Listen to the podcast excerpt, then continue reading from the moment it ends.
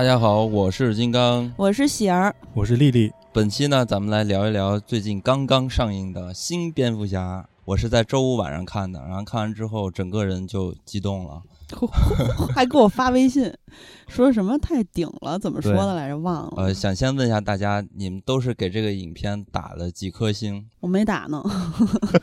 我给这个片儿打了四颗星，然后我看完也是。挺喜欢的，我我是看的零点场。哦，对，然后看完多吗？呃，挺多的，因为那一场刚好是跟一个朋友的观影团，然后他是弄了一个就是那种 cosplay 的那种，就是大家戴戴上面具啊，换上服装，对，的，我估计可能都是 DC 迷或者是蝙蝠侠迷，嗯，让大家去看，所以整个的那个氛围还挺好的，嗯，然后我是嗯，之前其实看之前我也是听说了。这个片儿的口碑啥的都还不错，但是我之前去看，我其实有心里有点退堂鼓，就是第一个，主要就是他那个片儿时长实在是太长了，然后再加又是零点场，然后年纪大了，你就知道不 可能会坐不下来 啊，你不是挺年轻的吗？但是看完了之后发现，我靠，就还挺意外的，就是真的就是并并没有觉得说他拍的很冗长，或者说很啊，就是让你觉得很煎熬。当然，他的节奏确实是偏慢的，但是。反正至少我看的时候，我是非常的享受的，就是用马丁的话说，就是 real cinema，就是非常享受的。嗯，我我大概能给到四星。对，嗯。我没有打呢，但是也差不多是四星了。我没有不喜欢新蝙蝠侠，但是我确实是睡着了，就中间睡着了大概两三分钟吧，这是身体原因啊。这个影片我确实得提醒一下各位，就是假如说大家还没有看的，想要去看的话，就一定要注意，呃，比如说去厕所的问题啊等等之类，因为这个影片呢。但凡你稍微错过一段台词，可能对于剧情的衔接，呃，就会断中断了。这也是我觉得这个影片三个小时确实是稍微有点长了。但是不管呃如何吧，反正我看完之后我是激情五星，然后后面稍微冷静一下，还是五星。我我希望不要引导太多人，所以我最终还是改成了四星，就是冷静四星，激情五星电影。冷静四星，你觉得值五星啊？你也改成四星？对我来说是的，因为就是激情的嘛。因为咱们就先聊嘛，就比如说这个影片，我们喜欢它什么地方，就先泛泛的谈一谈我们喜欢的一些细节。那这个影片呢，就我喜欢的地方实在是太多了，呃，满足了我很多年的这种情怀吧。一是黑色电影，就是通过这个影片，我们看到很多黑色电影的调调，这是已经好多年没有看过这样的影片了。然后还有呢，就是这个影片的摄影，哇塞，那简直顶级的，这就不用提了。那个大家看完《沙丘》，大家也就了解这个水平是什么样了，因为是同样的摄影师嘛。然后还有就是影片的配乐。哇塞，这个配乐就现在的制作好像也还是在回潮吧？就是这个配乐的风格，它这里边有很多弦乐，然后它是类似于那种恐怖片的那种感觉。嗯，啊，真是爽，刺激。哎，但我看到有人说觉得配乐有点满，你有这感觉吗？没有，我每一次影片一开始，你知道吗？就是蝙蝠侠他自己在内心的独白嘛。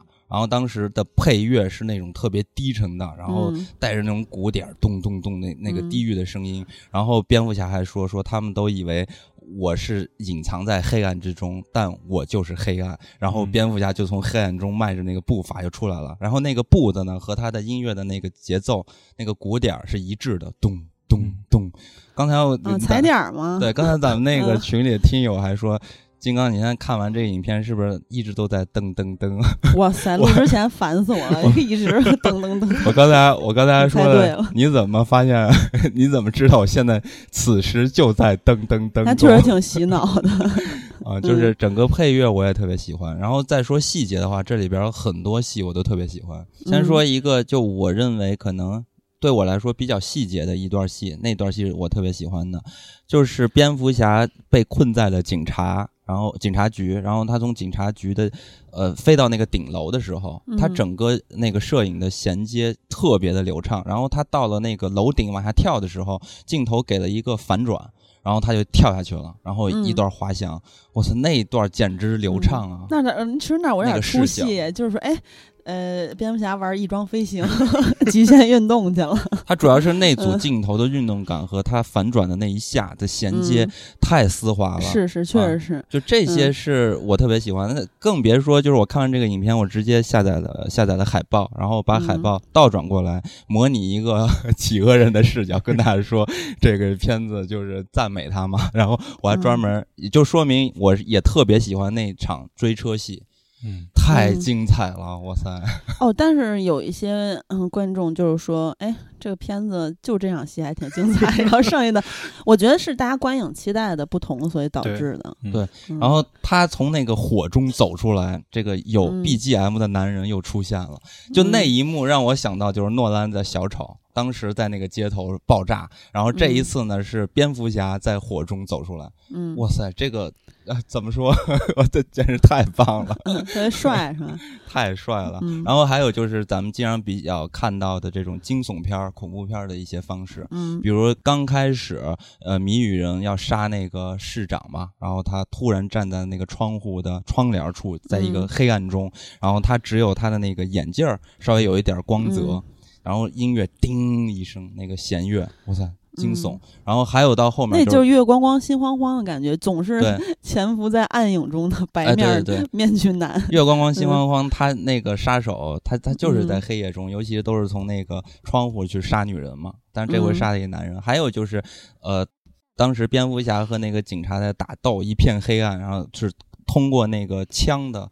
火光，然后把那个场景照亮。那一幕是我最喜欢的。这些人呢，就是从远处噔噔噔噔噔一直扑到你面前。然后一般呢，在鬼片里就是鬼离你越来越近，突然到你面前。惊悚片的拍法嘛，因为导演他曾经。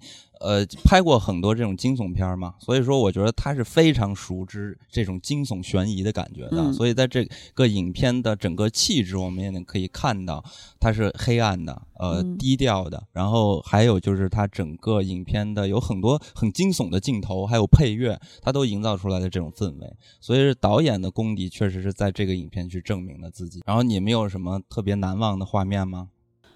我就是刚才那一幕。嗯，丽丽，你说吧，我其实还好，就是因为刚刚金刚他提了提了两点，一个是那个就是他从那个警察局飞出来，就我还注意到一个一个镜头，就是他当时那个滑翔飞行的时候，他其实有一个有几个主观视角，然后那几个主观视角其实他还有晃一下，就是其实你能知道说这个，因为他那个这个片子他其实聚焦蝙蝠，就是 Bruce Wayne 他成为蝙蝠侠第二年，所以他其实你能看出来他在这个就是我们就说他是飞吧，就是滑翔这件。事情，他其实还并不是特别熟练的，嗯，就是他其实还是在摸索或者说在学习的，比较青涩的。对，这个算是一个小细节。另一个就是喜儿刚刚说的那个，就是那个爆炸戏嘛，确实也是，因为他预告里就有了。所以我觉得，如果就是纯粹只是想看一个传统意义上的，我们说好莱坞大片儿或者说超英片儿。可能会失望，因为你从头到尾可能最嗨的就是这一个这这场戏，嗯，对。但我其实喜欢的是他还是还是觉得他整体的这个影像质感吧，就是看的是特特别舒服的。因为就是我我在看之前，我知道他这个片儿其实可能百分之八九十吧都是夜戏，就其实你对于一般的观众其实是挺挺吃力的嘛。所以说我我看的那场是杜比厅，然后它整个的那个。视听的效果还不错，就不至于说，因为你知道有的电影院它的那个，就是它那个播放的那个亮度是不够的，是对，所以整个就是本来就是夜戏，然后它亮度还不够，就更暗，就是你基本上啥都看不见。我其实一开始就是在一个小厅看的，然后呃，正好那天也迟到了十几分钟，然后再加上我那个厅就是普通厅嘛，也不是很小，但是。什么都看不见，我就直接退场了，就是第二天再重新看的。是，所以我看那场就是就是整个的那个视听的感觉还是挺能够把我带进去的。再加上它整体的这个，就是虽然它节奏慢，它不，但是它不至于说让你就是嗯，就是怎么说，它那个戏剧张力是能牢牢的抓住你的，嗯，就是你是能跟着这个我们说导演包括这些演员他的。那个路子往下走，就你很想很想知道接下来会发生什么。就是我觉得他这个的这个就是戏剧上的凝聚力是蛮强的，再加上他的整个的影像构造，就是确实是让我觉得是蛮爽的。就是他你能感觉到他每个镜头，然后包括他的一些场景，他的构图是是经过创作者非常严谨的设计的，就不是说我镜头随便移一下或者拍一下，或者我这个打斗随便弄一下就就可以了。不是的，它那个整个光影调度，就包括刚刚金刚说的那个，就是那个黑暗中那个开枪的几场戏，其实它每个枪开一下，你能感觉到那个蝙蝠侠它的位置是是在动的，是变化的嘛？其实这个是非常考验调度的，就是整体你就要非常一气呵成下来。所以我就是觉得它就是非常的完整和流畅。这个其实是反而是说。就是除了故事以外，是让我觉得是真的就是一个非常能够让你享受其中的一个艺术品。嗯，对。哦，我想起我挺喜欢的一场戏，就是我一开始 第一次退场错过那个开头十几分钟之中的。哦，就是当时那个是小丑帮嘛，其实他有几伙这个在蝙蝠侠真正登场之前，有几伙犯罪分子，呃，在就是各种什么偷盗窃、抢劫什么之类的。然后小丑帮他们其实当时，呃，他是一个群龙无首的状态嘛，嗯，因为小丑就是 在他该在的地方。然后当时有一个角色印象很深嘛，就是他有一半是有脸上是有那个小丑的。呃，那叫什么化妆的？对，涂装的。然后另外一半是没有的。然后这个角色就，反正我看的时候，我就觉得啊，其实他正好代表了现在哥谭市的一个状态，就是那呃，他们就是犯罪分子的横行，导致很多可能对社会有怨言，或者说在底层的人，他可能一步就是陷进去了，但是他也可能会被拽出来。这个人就是。这么一个代表，还有一个细节，很有可能不是这么简单的一个客串或者一个打酱油，他很有可能就是未来的罗宾。嗯啊，因为这个演员好像是在剧剧集中是演过罗宾的啊，这可能在呃后续的续集中会有体现，到到时候咱们看吧。嗯，有很多人也猜市长儿子是罗宾，他戏份那么多，呃，反正总之就这场戏，不管他是不是罗宾，这都是之后的事儿。反正当时我觉得设计的还设计还挺妙的。然后蝙蝠侠打完他们那帮之后，然后他当时其实跑走了嘛，就是其实光明和黑暗之间，他也是一个普通老百姓的呈现。嗯，对。然后之后呢，马上就接着蝙蝠侠。真正的登场那一幕确实非常的酷，一下就来劲了。对，蝙蝠侠刚出场就打疯了。而且他还有个小小悬念，就是说大家，嗯，他几个犯罪分子呈现的时候是蝙蝠侠的旁白嘛？你会猜，哎，他会在哪一个犯罪分子那个区域出现？啊，对，当然很明显就是在这儿会出现。然后你就很期待他从暗影中走出来嘛？啊，所以那会儿直接就让人 嗨起来了。他这个影片摄影啊，就是我们能看到的一些既得的结果吧，就是这种赏心悦目，但实际上。让他其实有很多大量的细节在里边，比如说他在去拍摄呃蝙蝠侠和呃布鲁斯韦恩的时候，镜头感是不一样的。嗯，拍蝙蝠侠前期的时候的蝙蝠侠都是仰拍，你可以看到啊，都是仰拍，就是这个高大上啊这种感觉。一旦拍到了布鲁斯韦恩，就是卸下面具的时候，他就是一个俯拍，呃，也没有到俯拍，就是一个平视的视角，对。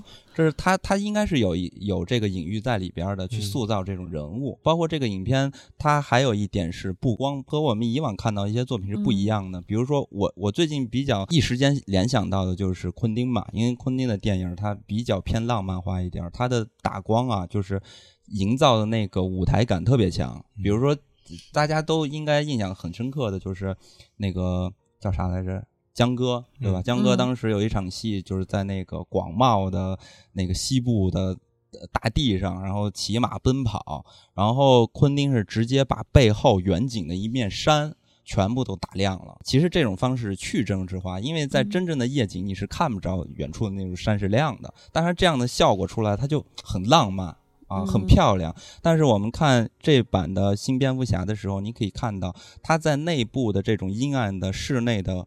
呃，环境中它没有过多的去给你一个光源，很强烈的光源，它是靠去模拟空间外边世界的那个光源去打亮这个，就是它是比较偏向于真实的和写实主义的。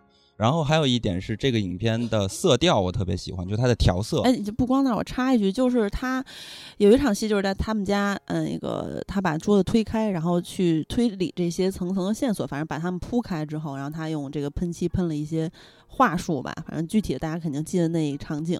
当时不光就感觉无法详细的描述，但是。给我的就是感觉，就是因为他一直在寻找或者说探索自我，然后重新寻找自己的自我价值嘛。就是这一这一幕的布光让我觉得就非常能烘托到这一点，让他觉得哎，他好像在一个全局，然后他在重新的寻找自我的那种感觉。它的光就玩了好多的方式，包括很多时候它还用到了闪光灯的效果。就比如说我们看那个最经典的，其实就是《沉默的羔羊》嘛，闪光灯的效果也是当时去孤儿院的时候的这种效果。哦，刚才说到这个色调，色调其实也是这几年比较少出现的一种色调吧，就调色。因为这几年咱们看到的漫威啊，或者超级英雄的调色，它是橙色或者是红色加这种蓝色、紫色的这种感觉。但这个影片它的暗处呢，其实是发绿的，就是它整个的色调其实是绿色和橙色的一个环境。就是当然它里边有很多那种红色呀什么的，那那个它不算一个主的调色的色调，因为那是来自于光源。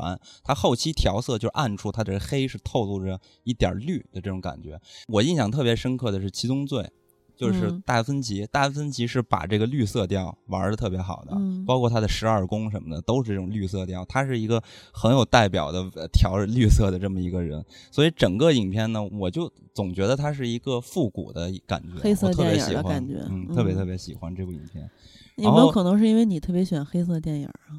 呃，对啊，所以说我觉得这是我私人激情五星吧。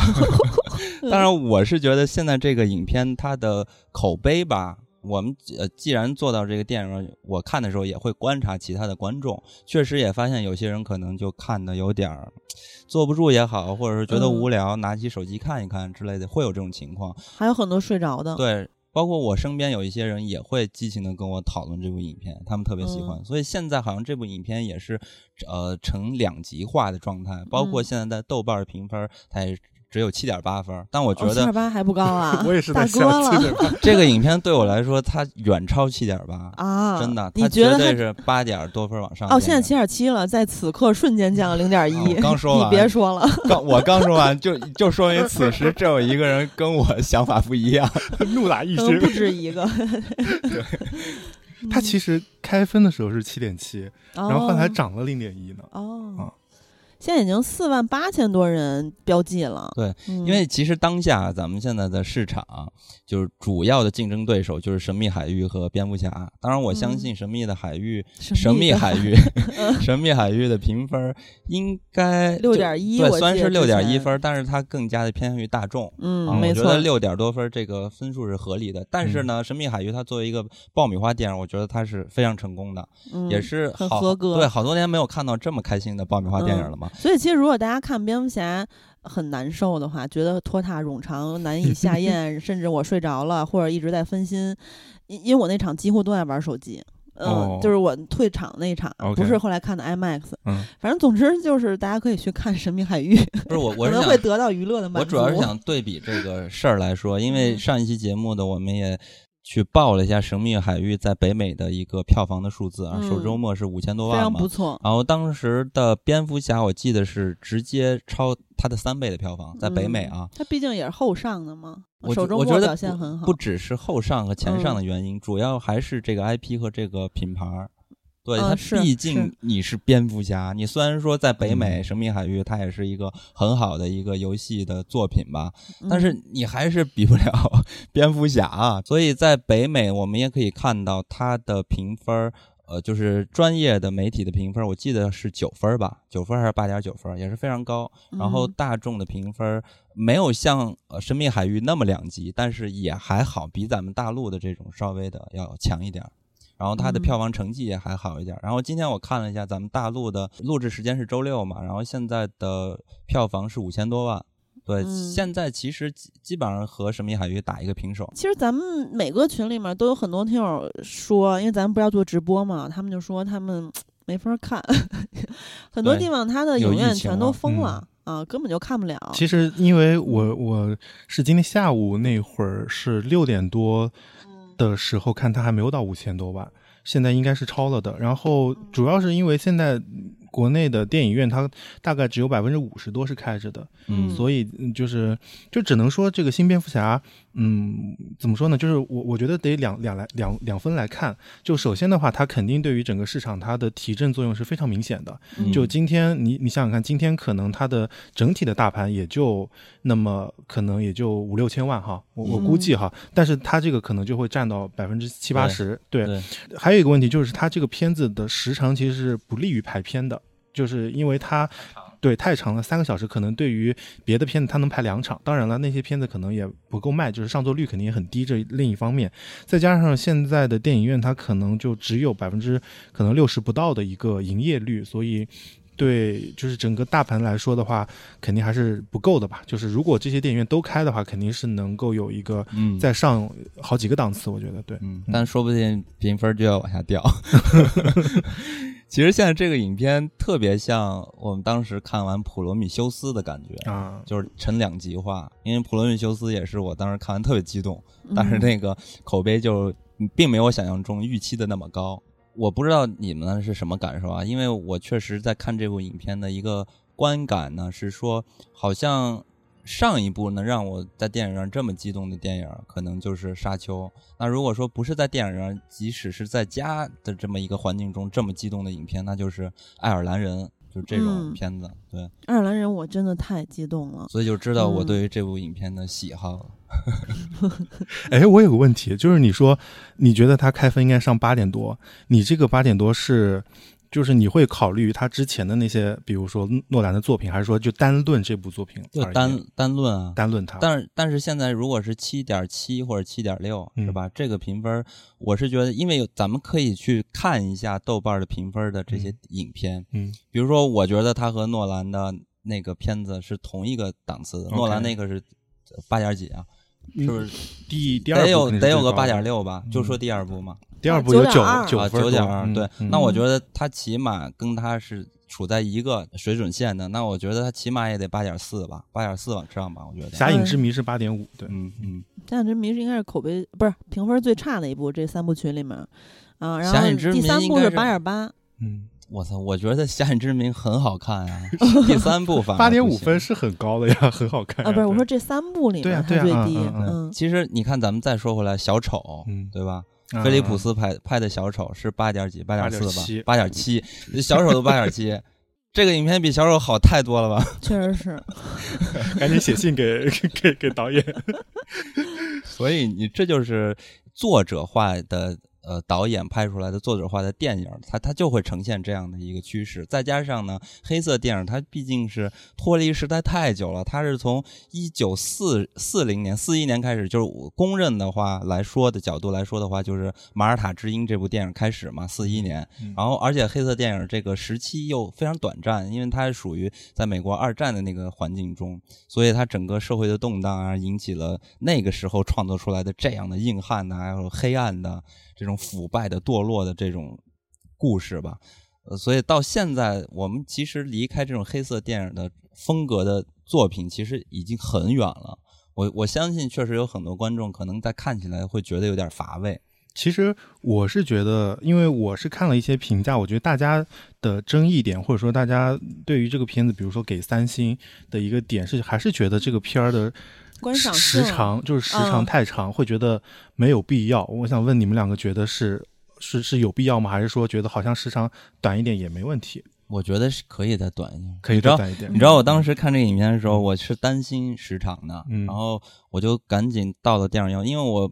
不想错过这影片，然后去的很早，然后我就专门去了个上了个厕所，上了厕所，然后完了我就又渴了，我渴了我就在想要不要喝水啊？万一中途又想上厕所怎么办？然后呢，但我又想，万一太渴了，这个对我健康也不太好。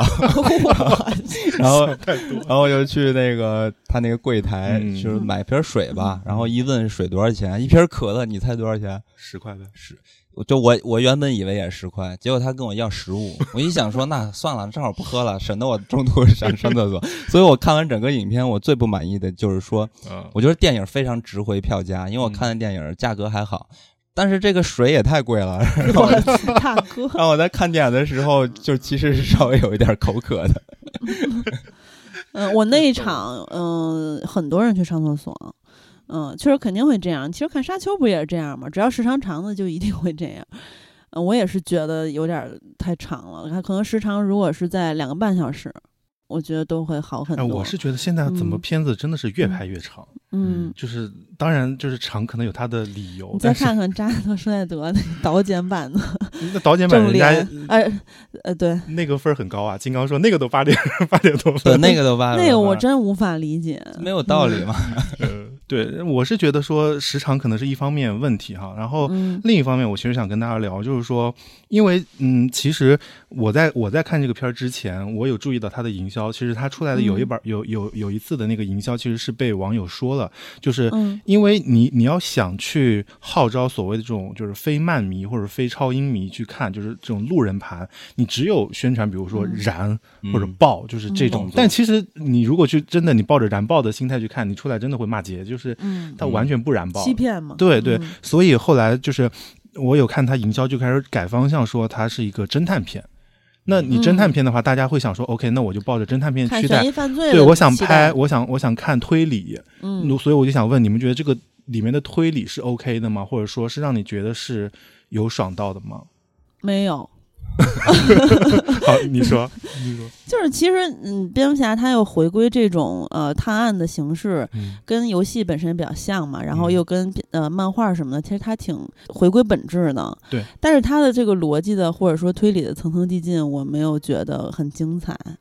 这这就还是观众的问题，因为现在我们看悬疑片都是期待反转，包括现在特别火的本格推理，他是想要把。观众变成侦探，但是这种影片呢，就是新蝙蝠侠这个影片呢，它是非常古典的，就是还是要说回来黑色电影的这种形式，它是塑造人物的，它不是说给你讲反转的，它是去塑造人物的，所以我还是满意的。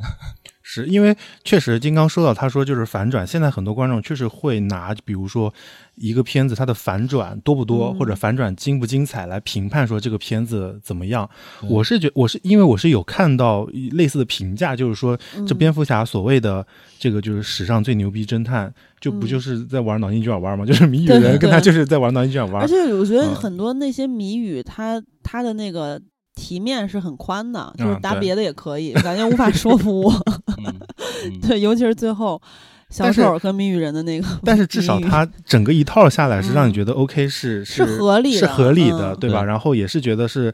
是 OK 的，对，就是我觉得像金刚说的，因为它的重点不是在对呃推理或者说探案，就实质啊表面上看是，但其实不是，还是要推出他的人物的性格，对，是这个他自己对自己价值重新定义嘛，然后然后再衔接下一步，所以它是一个起源故事。可能他这个推理的过程，比如说吧，什么七七宗罪这些，你会觉得他的每一个线索什么等等，它的层层递进都是非常精彩的，而且让你代入感很强。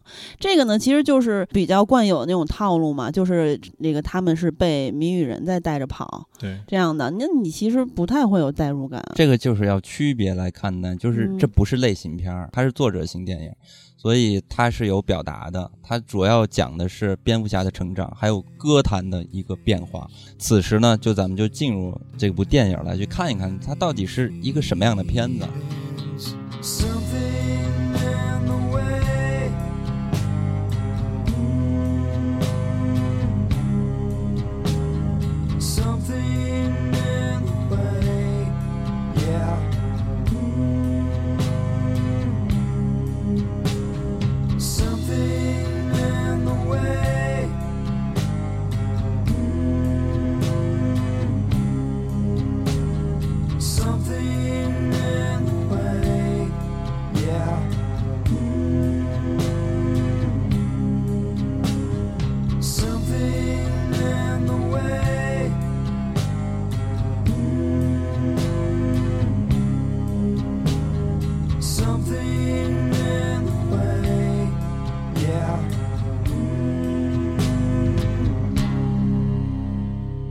说起这个蝙蝠侠呢，肯定还是要回归到歌坛，因为歌坛是整个犯罪的诞生的一个母体，就是因为有歌坛式才有的蝙蝠侠和有这些呃形形色色的各式各样的反叛。如果要说到蝙蝠侠，其实大家应该也都从小一路看过来的话，应该也大体有一个印象。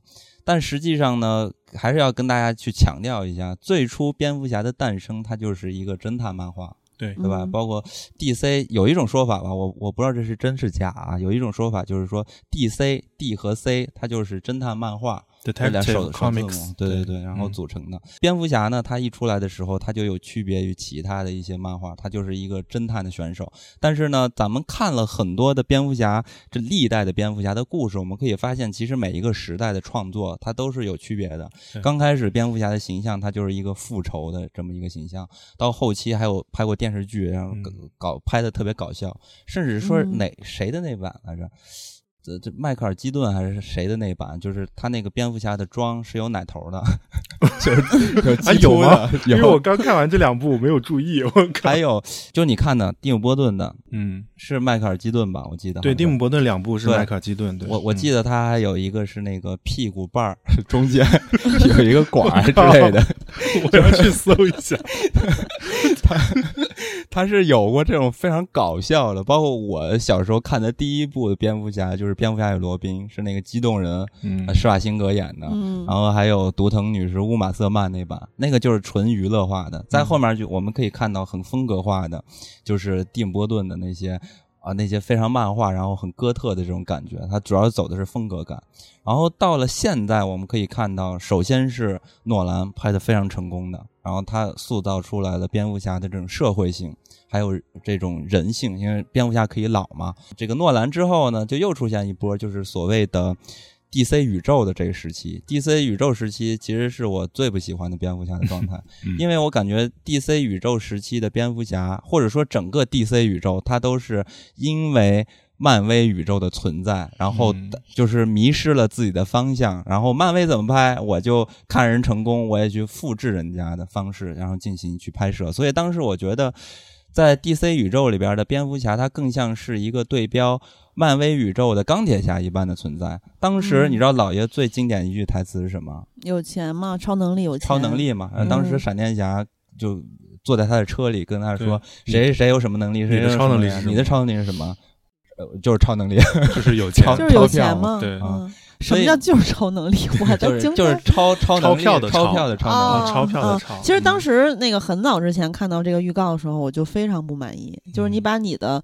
呃，很代表性的人物做的跟他们那边的就非常相似。其实我觉得最尴尬的一点，你知道什么吗？就是确实就是因为呃，钢铁侠是零八年，然后零八年就已经问世了。但是 DCEU 就是其实刚刚金刚说的，其实严格上一来说是 DCEU 嘛，就是它是 DC 拓展宇宙。对。然后这部这些片子，它其实从零八年才开始去策划，然后第一部问世的是一三年，就是超人钢铁之躯。你知道最尴尬的什么吗？最尴尬就是说我。蝙蝠侠他在 DC 的地位中，我们可以把它比肩成是钢铁侠的漫威，对吧？但是 DCEU 里面甚至没有一部蝙蝠侠的单人电影，嗯嗯，对不对？就是钢铁呃那个超人之后第二部就是那个变变超大战了。哎，之前大本的那个蝙蝠侠单片。他没有计划的，但是没有没有拍，就是没有带片。嗯，反正我没有看到。他他那个计划表里面，当时这些什么都有，闪闪电侠呀，但是我我我后来是搜了之后发现，也是因为就是因为 DC 它那个 DCEU，首先它的策划就非常的混乱。对，嗯，然后中间的话，就是因为好几波，你比如呃那个超人，包括超编大战，它的口碑其实在北美就是也是比较两极。然后到了正义联盟，它其实是就是死扑，就是扑街扑到不行。对，所以他们神奇女侠二也死扑。对。神奇女侠一其实还行，它其实严格意义上整个 DCEU 宇宙卖的最好的只有只有一部海王，它在全球是超十亿美元的。对，剩下其实都不行，就是坦白说都不行。所以呃，可能也有他们的策略，就是不想去消耗钢铁侠的，呃，不是呸，蝙蝠侠的 IP 嘛，就是你去给他呃就是立传的话，其实你拍不好，就是又是一顿骂。所以他们可能也是比较谨慎。他们其实就没有什么余地了，我觉得到后期已经非常危险了。所以当海王这个。呃，片子大卖之后，他们内部也非常的振奋，但是之后马上又接着谁扑街来着？好像就是神奇女侠。他是他之后是那个沙赞，沙赞在国内卖的很差，沙赞什么都不行。对，就是他以为自己行了，结果还是没有支棱起来。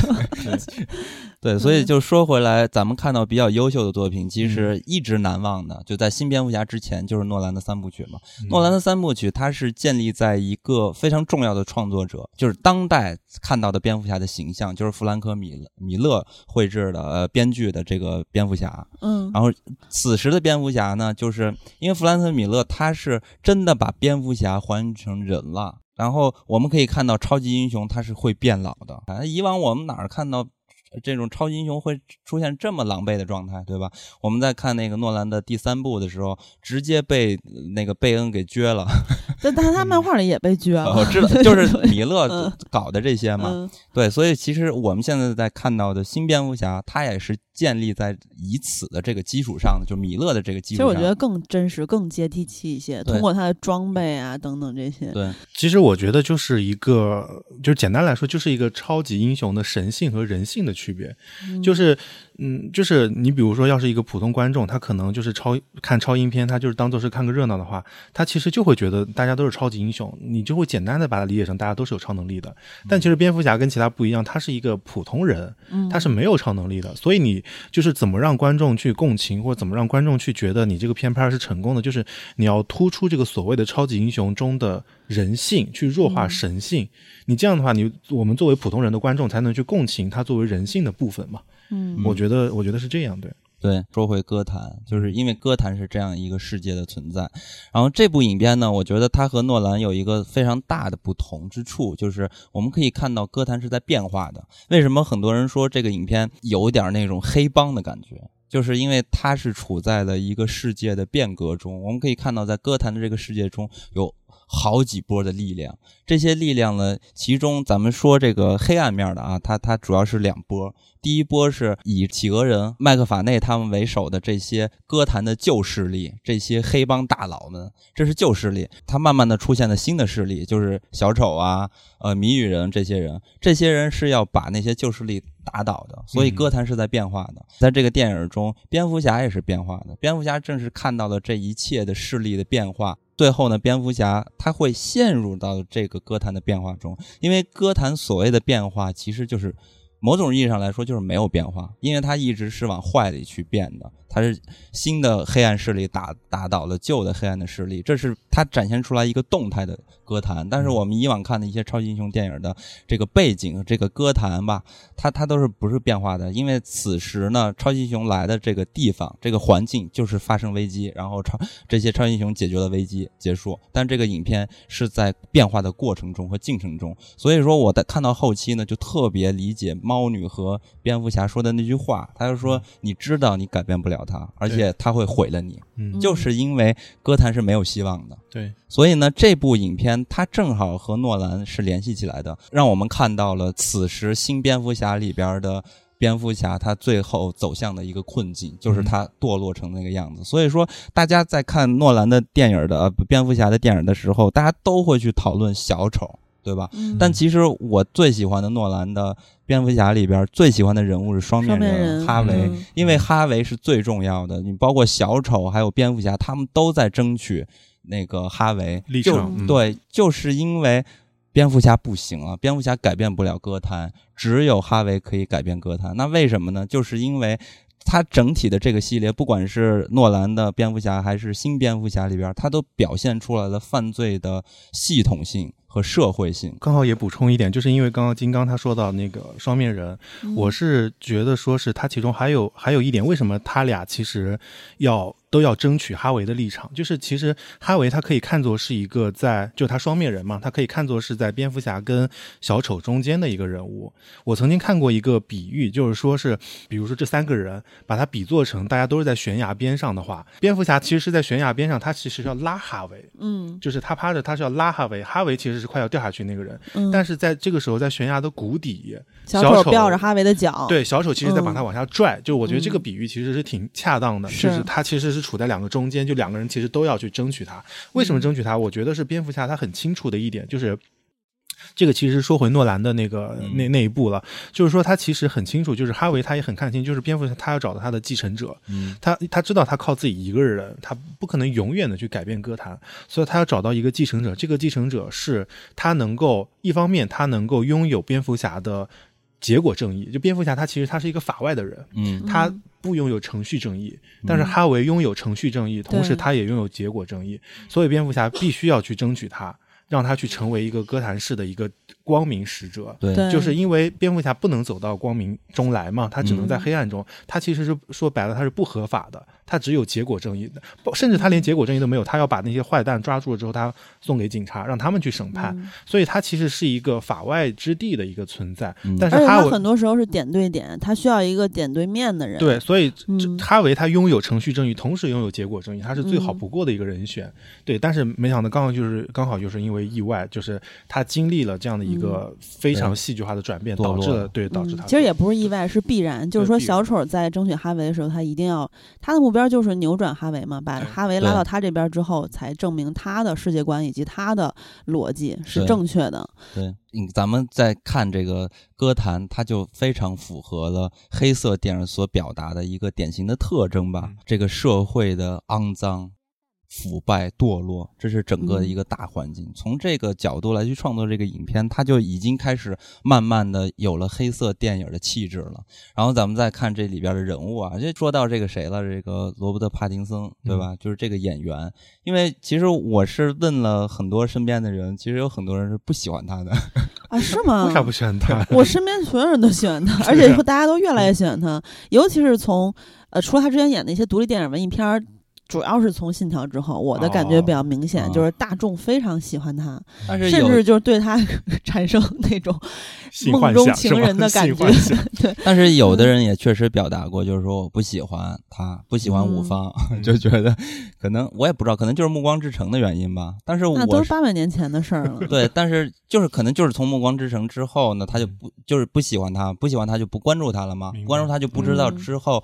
就是五方，他一直在试图去颠覆曾经《暮光之城》带来的这固有的形象。所以呢，你知道我是从什么时候开始喜欢他的吗？就是从灯塔，因为我太爱灯塔了。就是我我没有办法去想象一个这个外形这么优秀，是吧？吸血鬼曾经还是一个拍偶像片的，然后会拍这么疯狂的一部电影，然后还和这个威廉达福更加疯狂的一个人去演这么一个电影。我当时我觉得，首先，呃，从这个角度来看，我觉得这个演员，对吧？他就已经是不一样了。再加上这部影片他塑造的那个疯狂的形象，我觉得我很喜欢。所以慢慢的，我就越来越觉得这个人开始在我心里不一样了。因为当时我也看那个《暮光之城》，我确实觉得是吗？我看的，对，我就觉得我看不懂嘛，就跟看《小时代》一样，看不懂。《暮光之城》他自己都后来都吐槽说他看不懂剧本。就是帕丁森自己吐槽。我其实关注他，就是我是知道他后来他其实想要洗刷掉自己这个，就是所谓的这个《暮光之城》中的这个。因为大家之前批评他《暮光之城》，不就说他面瘫嘛？嗯，对，最开始不是面瘫嘛，没有表情嘛，大白脸。对对对，然后他后来其实就一直想要洗刷掉这一面嘛，然后就接拍了很多大导演的文艺片。我其实可以给大家安利一个片子，就是我当时也是因为《暮光之城》，我其实也都是一直看下来的。但是后来我是通过一个非常冷门的一个小片儿去关注了他，那个片儿叫《沙海漂流人》，大家可以去关注一下。嗯，然后我后来才知道，哦，他在这种其实小成本的独立片儿里面，其实是。在努力，对磨砺自己，然后而而且还挺游刃有余的。然后后来其实就对他慢慢的有所改观。虽然他之前演的很多的片子其实评价都很一般啊，豆瓣也就六分多，但是有些片儿其实还挺值得一看的。对，然后一直到诺兰《信条》，你看这个很多人对，因为这种片子这种级别加上诺兰的电影，那肯定有很多人再次关注到他。不像《灯塔》那么小的片子，可能大家没有看过《灯塔》的，完全不知道他现在是什么样了。但是看了《信条》之后，发现啊。和原来已经不一样了。那这一次的再看，呃，蝙蝠侠的时候，那我我相信会给大家另外一种新的一个感受吧。所以我想问问你们两位，就是觉得他这回扮演的，你们觉得成功吗？其实真的，我个人啊，对于蝙蝠侠 的扮演者，我自己觉得他的那个下巴和。嘴唇非常重要，所以当年因为只有他是 能被看到的，就是当年说大本要演蝙蝠侠的时候，我都崩溃了。呃，就是当时我觉得矮人王索林的那个演员他非常适合，就是呃，就是他那个下巴和薄唇，戴上蝙蝠侠面具，觉得非常的合适。主要有个屁股下巴就能演，不是，就是我觉得薄薄唇也非常重要。就是我因为因为薄唇他一就是一般在我心里对比较。比较冷峻，然后而且很锐利，嗯，就是比较比较敏锐的感觉。你不需要一个憨憨的人来扮演蝙蝠侠，像大本走着走着路水掉了什么之类的，也挺深入人心的。然后。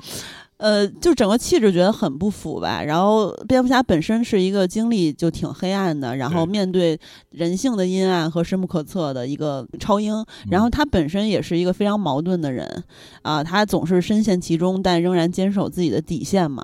就像其实这一部就是他跟猫女的对话嘛。我觉得冯来扮演的话，当我得知这个消息就非常的开心。当他戴上面具从 暗影中走出的时候，我觉得。百分之百的没毛病，我在这儿，我我个人是非常满意的。嗯，其实我看这个片儿的时候，我甚至有很多时候，我都没有再觉得自己在看蝙蝠侠了。那确实是，嗯，我就觉得好像是在看一个犯罪悬疑片儿。对，尤其是呃，都不能说是悬疑，其实它的悬念感也没有那么强哈。警匪片儿，就是就感觉是一个可能就是一个穿着蝙蝠侠制服的一个人，他在破案。我觉得这也是一个能力吧，就是就是你在演蝙蝠侠，但同时的话，你要让大家忘了其实你是蝙蝠侠。你如果用蝙蝠侠的一个固有的思路，你去看他，你会不自觉的会觉得他好像应该符合什么样的标准？比如我们大家。一提到蝙蝠侠，我们都知道啊，他是有钱人，他是花花公子，嗯对吧？他会怎么怎么样？但其实你会觉得说，哦，他其实跟我们一样都是普通人，那些所有东西都是外界赋予他的标签。他这个时候，他在这个片里只有一个目的，就是为了要破案，就是说为了要大家尽可能的去走进真相。对，这个是我的一个。而且其实他的就那宁五方的蝙蝠侠，当然我刚才说的那个阿米蒂奇就是索林王，那个他其实岁数当时也不合适了，所以他根本不可能扮演，最后大本也没有办法。但是这个那宁五方的蝙蝠侠。有很多人提到一个词，就是病娇感，然后说看到感觉是想起了曾经，呃，吸血鬼时期的他，但不是贬义的啊，就是说觉得他结合老爷的背景来说，呃，呈现出这样一种状态其实是合理的，是合理的。就我看到了一个我。觉得呃是合理的，蝙蝠侠是什么样？就是不是像诺兰，不是说诺兰不好啊，但是就是他在诺兰里的蝙蝠侠是一个花花公子嘛，他在外面是有一个隐藏自己的身份啊，然后其实也是比较游刃有余的在处理他的两面。但是我就是我想象中的蝙蝠蝙蝠侠一直都是。比较跟外界有一些割裂的，哪怕是他正面的，呃，也不是正面，哪怕是他外在的那个呃身份的形象，对，就是布鲁斯韦恩嘛，对他其实，在新的蝙蝠侠里面，他。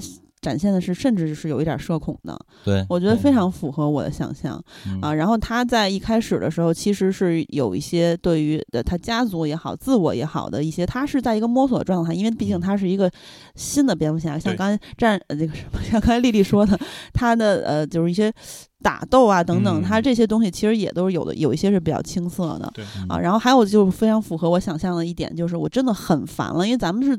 特别早，电疗就开始做 DC 和漫威，呃，从第一部公映的超英电影就开始追着看呢。然后，所以其实尤其是蝙蝠侠。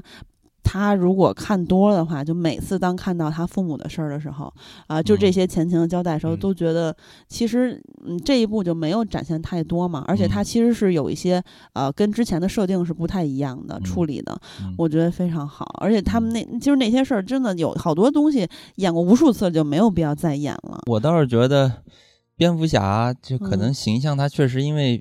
蝙蝠侠包的确实比较的 厚啊，对，然后可能他露一下巴，我是觉得有个屁股下巴方一点的都能演，但是他毕竟还是有一天要薄唇，对他他肯定必须还是有一天他会脱下这个面具嘛，那脱下那个面具的时候，我们要看他到底诠释出来一个什么样的蝙蝠侠就比较阴郁嘛。当然这回，呃，罗伯·帕丁森他演的这个，他第一次摘下面具的时候，我觉得哇，好帅呀。因为他一个烟熏妆 而且他是当时他第一次摘下那个是先到了他所谓的那个蝙蝠洞嘛，那个地下，然后再回到了他的那个大豪宅，那豪宅超级哥特，那个哥特的不是蒂姆顿那种哥特，是真的哥特建筑的哥特，嗯啊，然后再加上那个妆，我我是觉得哇塞，这个。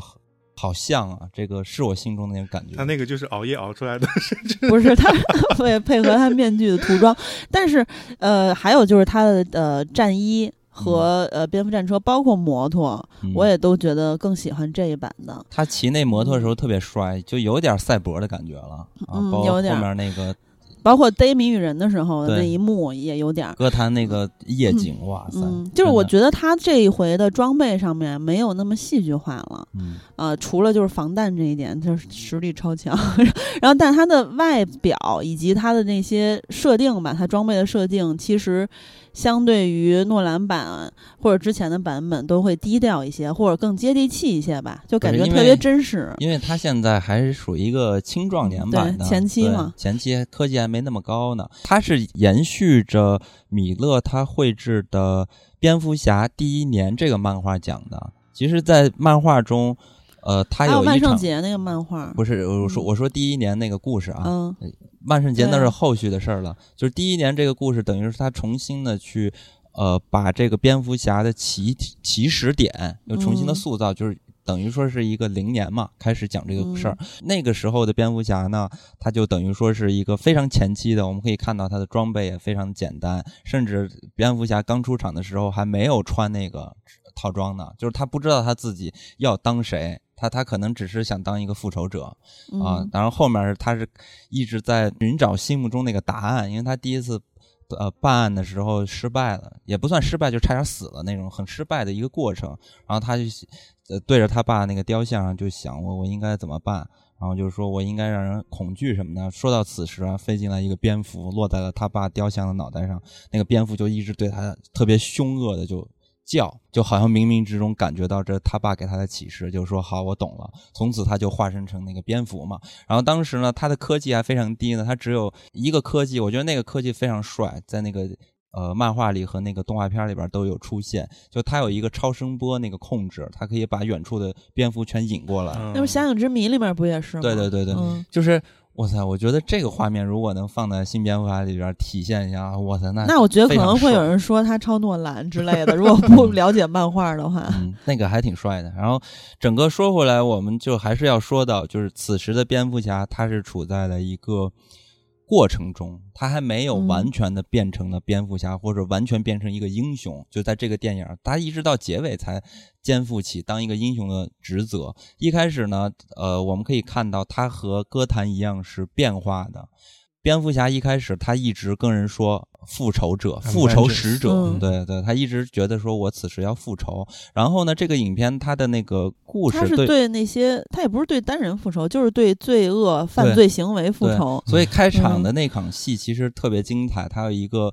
说明了一个问题，就是说他演了好多的事儿，他演了好多那些犯罪分子怎么怕他。当时他在地铁站把那些涂着脸的那些小丑都打跑了之后，他说他要救那个人嘛，那个人还被他吓跑了，所以他营造出来了一个蝙蝠侠的恐惧感，就是说他的恐惧是整个城市的恐惧，不只是对坏人的恐惧，就是包括那些警察在见到他的时候都说他就是黑吃黑的。所有的人都怕他，他就是一个恐惧的存在。然后他对别人去拿出自己的名片的时候，就说我是复仇使者。他当时是处在这么一个状态中。但是这个影片呢，它是有蝙蝠侠的一个至暗时刻，也就是刚才喜儿提到的，他对于蝙蝠侠的原生的家庭，就是他的父亲和母亲，他有一个。颠覆我们以往只是看 DC 宇宙的这些故事的人来看的话，如果你去看大量的漫画，是可以知道这件事情的。因为以往的漫画有描写过他的家庭，但是只是看电影的话是有点。颠覆的，就是说啊，原来他爸其实也不是一个完整意义上的好人。但是之前有点，我是觉得之前挺伟光正的，就是一个圣人一样，这样其实挺好，挺有血有肉的。对，其实你想嘛，如果你放在歌坛这么一个世界中，能混到混到一个上层的有权势的人，那你一定干过坏事啊，对不对？基本就是怎么可能出淤泥而不染呢？这种事情不可能发生的。所以说他爸一定或多或少，所以我不相信阿福跟蝙蝠侠说的说。他是个好人啊，怎么他是呃没有办法了？他一开始不是这么想的，不想杀人等等之类。我觉得他一定干过很多的坏事，但是立场不同，可能是非主观的，但是就是说可能是无意中导致了一些人的伤害。对我，我不太相信你相信那个，我 我还挺相信阿福的，就是像丽丽说的，其实他。呃，就是他可能有的时候处理一些事情，他没法做到百分之百的完美。比如说阿福评价他找这个什么叫什么来着，马尔科夫是吧？反正找他啊，马尔科内，他也是一个呃，可能存在一些问题的决定。但是可能当时就是你你人在一些艰难的处境的时候，你也不能保证你每个决定都百分之百完美。他也预料不到一些后果。我觉得他不会故意做很多事情，但是可能确实导致了一些不好的结果。对，反正这是此时在电影中蝙蝠侠的一个至暗时刻。然后之后呢，他又再次觉醒，一直到了最后，我们可以看到他站在人群中，拿着那个他割断的电线，拿着那个火火光红色的，引导着所有的人往那个河中往出走嘛。他最终在那块儿就特像一个灯塔。对，然后他又帮助所有的人去。呃，重新的去改造、去建设这个哥谭市，然后此时他是从一个复仇者变成了蝙蝠侠，变成了英雄。整个他是有一个过程的，而且整个影片的剧情也都非常完整。他有人生的至暗时刻，最苦的时候，就是我真的是特别的呃理解蝙蝠侠，然后也是可以从蝙蝠侠的身上去看到这个人物的魅力。就我我真觉得这个蝙蝠侠他和其他的超级英雄不一样的地方所在，就是他太抖 M 了。就他真的太虐了，他肩负了很多不可能完成的事情，而且他自己深知这一点，他还要去做这件事情。我觉得这才是真正的英雄。太了不起了，我太喜欢蝙蝠侠了。我觉得金刚今天已经发疯了。我是觉得，因为刚刚 金刚他提到了一个一一点就是恐惧嘛，这一点我其实也挺想补充一下，就是因为说实话，恐惧其实就是金呃就是蝙蝠侠他这个人本质的一个精神内核。那我在看的时候，我会觉得这一版跟诺兰的那个塑造那个蝙蝠侠不同的地方在于什么呢？就是诺诺兰的蝙蝠侠其实也在讲恐惧，尤其是第一部跟第三部，我们撇开那个黑暗骑士不说，就看。看那个《侠影之谜》跟《黑暗骑士崛起》，它其实都都在讲恐怖，只不过这个恐怖它的主体是谁？主体是蝙蝠侠自己。他的第一部《侠影之谜》，他讲的是蝙蝠侠要要克服他的恐惧，从他掉到那个蝙蝠洞里去，然后他害怕蝙蝠，到慢慢的把自己变成一个蝙蝠的形象，他其实是克服了自己的恐惧。到了第三部在讲什么？第三部阿福跟他说：“你要接受恐惧，你要接受你自己害怕死亡这件事情。你是一个肉体凡躯，你不能什么事情都冲在第一位。这样的话，你是在鲁莽，你是在没有。”策略的让自己去赴死，这个其实并不代表你的勇敢，所以你要去接受你的恐惧。什么恐惧？就是你在害怕死亡这件事情，你会死亡这件事情。所以它其实是从第一部，因为第一部跟第三部它的其实两个戏剧冲突也是相近的嘛。第三部的那个反派其实是那个不是反派，大反派是那个马良戈蒂亚的那个角色，他其实不就是那个忍者大师的女儿嘛？所以他的他的冲突跟第二部的冲突不一样嘛？嗯，就是如果讲到这个冲突的话，我们说第一部跟第三部的冲突更像是一个社达社会达尔文主。主义就是说，这个社会已经足够足够糟了，我们要把它推平重建。但第二部不一样，第二部小丑他只负责推平，他不负责重建的。对对吧？他只负责推，他输出他的价值观。对，就是他不负责重建，所以这个是不一样的。那讲到第一部跟第三部啊，他都是其实都是在讲恐惧这个事情，对吧？但是他的主体是蝙蝠侠。到但是到了这一部，他的恐惧是谁？他的恐惧其实是歌坛的市民。就刚刚金刚说的，有一个细节能呈现是什么？就是他把了就开头那场戏，他把所有人都打跑了。这个时候只剩下那个被欺负的那个，应该是个亚裔演员。他说了一句话，他说的不是 “Thank you”，不是什么，他说的是 “Don't hurt me”。对，就是那个人救了他，他还。说你不要伤害我，说明这个时候他害怕害怕蝙蝠侠，他并没有觉得蝙蝠侠他是一个整个城市的英雄，嗯，对，他是害怕他的，所以这个恐惧的主体是哥谭市民，就是说我们害怕你，就是你这个蝙蝠侠，你所做的一切并没有让大家觉得感恩，而是觉得说你所做的一切对大家是一个困扰，或者对大家会造成威胁，所以他一开始一直说 I'm vengeance，就是他一直在重复说 I'm vengeance，他是在所谓的去维护自己的一个嗯法外之。地的一个暴力性吧，就是他他要通过这对，就是他要通过这一点去证明自己 I'm vengeance。但是到了最后，他有一个转变，这个转变是当他发现那些谜语人，就是戴着面具的那些人，他摘了面具，然后有个人同样跟他说一句 I'm vengeance。嗯，这个他们他的 vengeance，他的复仇可能是就像刚刚你们说的，他可能是一个呃，也是被拖堕落到拖到这个境地的一个人，有的可能对，可能就是一个。Like 就是心理变态的一个精神病，也都是有可能的。但是这个时候，他把 I'm vengeance 作为了就给自己怎么说，就是自己的一个借口吧，呃，托词。这个时候，蝙蝠侠他意识到说，你拿 vengeance 或者说维护自己所谓的这个暴力是没有用的，你是你是改变不了歌坛的这个现状的。所以最后他举火把的那个行为，你发现没有？他并没有。真正的，比如说我去惩罚罪犯，或者没有去打击罪犯，我去怎么怎么样，他开始去重建，他开始去把那个小孩给拉起来，把那个害怕的那些市长、水里的市长，对吧？马上要当新市长，对他们把他给拉起来，然后帮着大家一起把把，比如说把石头搬开啊，然后把水怎么给它给疏导疏导走，他开始去做这些所谓就是。过往蝙蝠侠从来不会做的事情。过往他就抓罪犯，往警察局门口一丢，他就走了，对不对？然后他现在开始去做这些所谓的善后的工作，其实他就明白了，说你光靠暴力把自己塑造成一个 vengeance 角色是是改变不了的。所以最后的那个形象，我是看到有人分析说，那个他举着火把在海水里那个形象，他其实在圣经里就是摩西分红海嘛，他其实是有这个隐喻去在的。对，所以我觉得这么说可能更更好能解释他说他。这个心态上的转变，对，其实呃，跟蝙蝠侠就是给他一记重击中枪的那那个人，就摘下面具之后，我觉得这块交代的特别的清楚了。但是其实本质上，我觉得他跟一开始的小丑帮的那个画着两边一一半普通脸一半涂装的那个人是一样的，因为给这个第二个人就是。呃，说自己也是谜语人之一的，其实就是被煽动的人嘛。给他的前情交代很清楚，他是一个没有被帮助到的一个社会底层的人，对于政府啊等等这些高官也好，资本家也好，反正就是社会上比较有呃话语权的人，他都没有任何的信任。那其实谜语人煽动的这五百个人里面，就是这些人。然后这些人其实由于他的利益极度的受损，到已经退无可退的地步了之后。就是极易被煽动的。然后，如果这个时候你拽他一下，像刚刚咱刚之前说那个，呃，就是恐惧蝙蝠侠一开始小丑的那个人，就是小丑帮那个人的时候。就是你拽他一下，他就上去了；然后你你你拖他一把，煽动他一下，他就他就变成了可能犯罪分子之一。我觉得蝙蝠侠最后发现这个事情，包括他跟猫女的一些对话啊，看到猫女的一些举动，也让他自己明白，其实以暴制暴是不行的。因为他也跟猫女说到，说如果你那样对待这个警探的话，那其实你也会被拽过去，变成像他一样的人。他就说，猫女做这件事情，你不值得吗？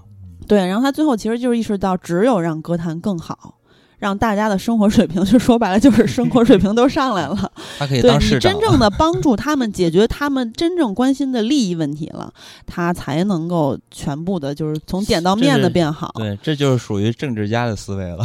对，就所以他找到这个事情本质了，就是。所以其实这儿就还是要再多说一句，第一年。蝙蝠侠第一年这个漫画里边，他有一点就提到了为什么一开始的蝙蝠侠是我们看到的这个样子，就是说我要执迷于复仇啊，让人恐惧我。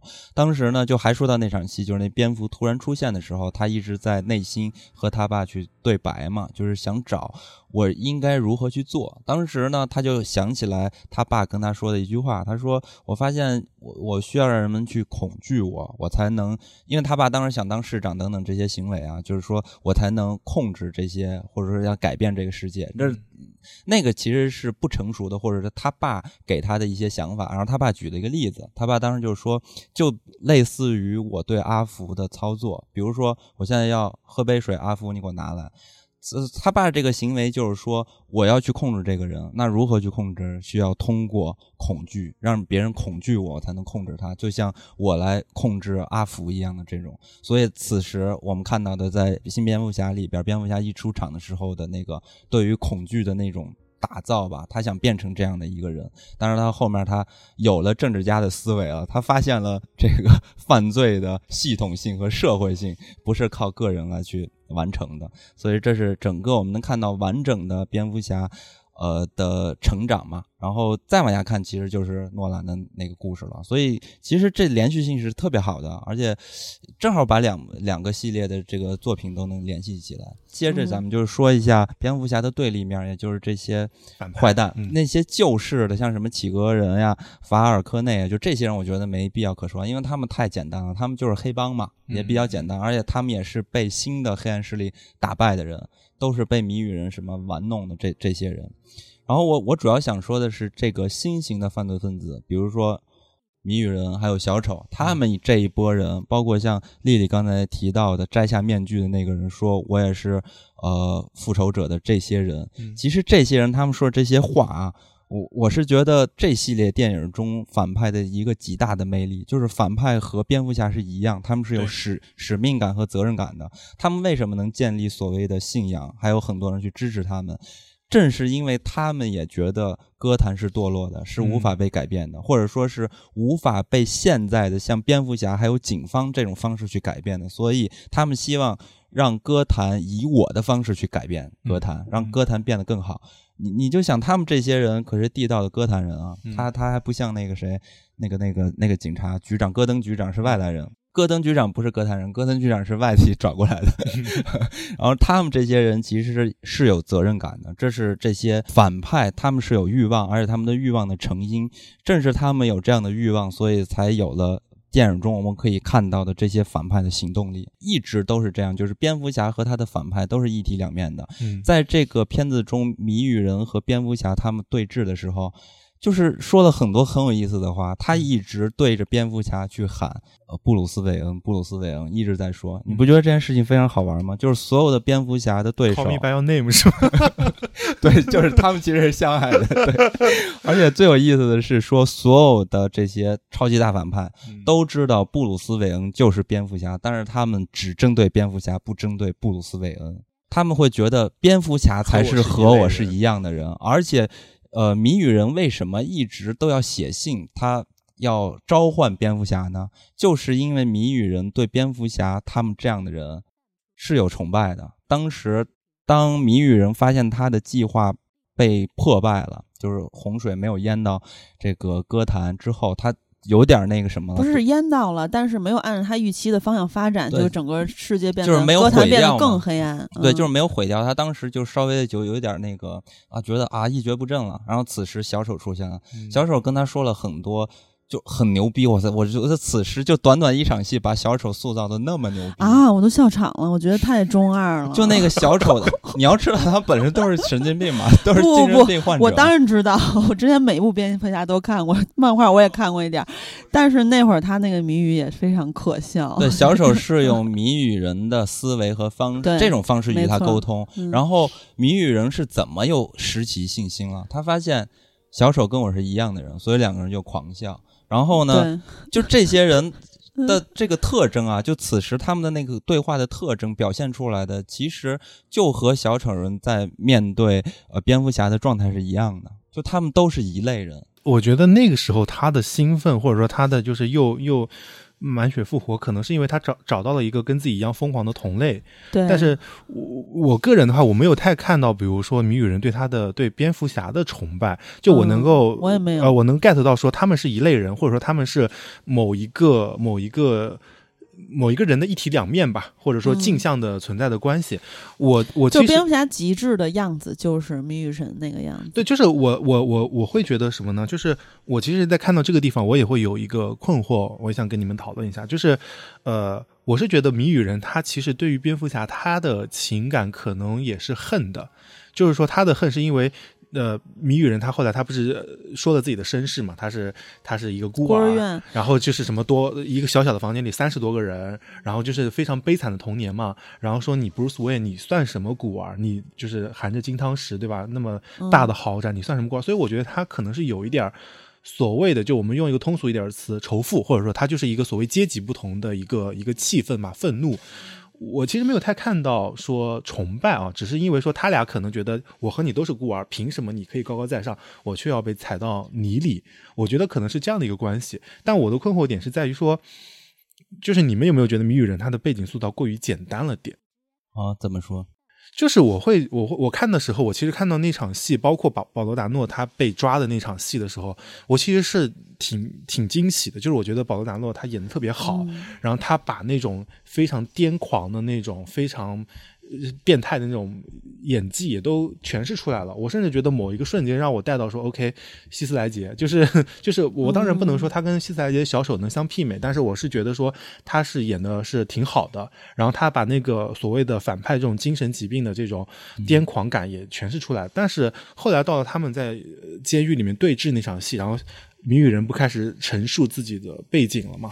然后我就会觉得说，好像对他的塑造是不是还是觉得有点简单，还是稍微单薄一点？因为他只知道只提到了，比如说自己孤儿出身，然后后来怎么怎么样，然后凭什么你你孤儿是那样，我就要怎么怎么样？然后后来就就是他为什么就变到了这样的一个嗯目前的一个状态？好像还是不够有特别大的说服力。我理解你这个，但是这我我觉得这就是这个。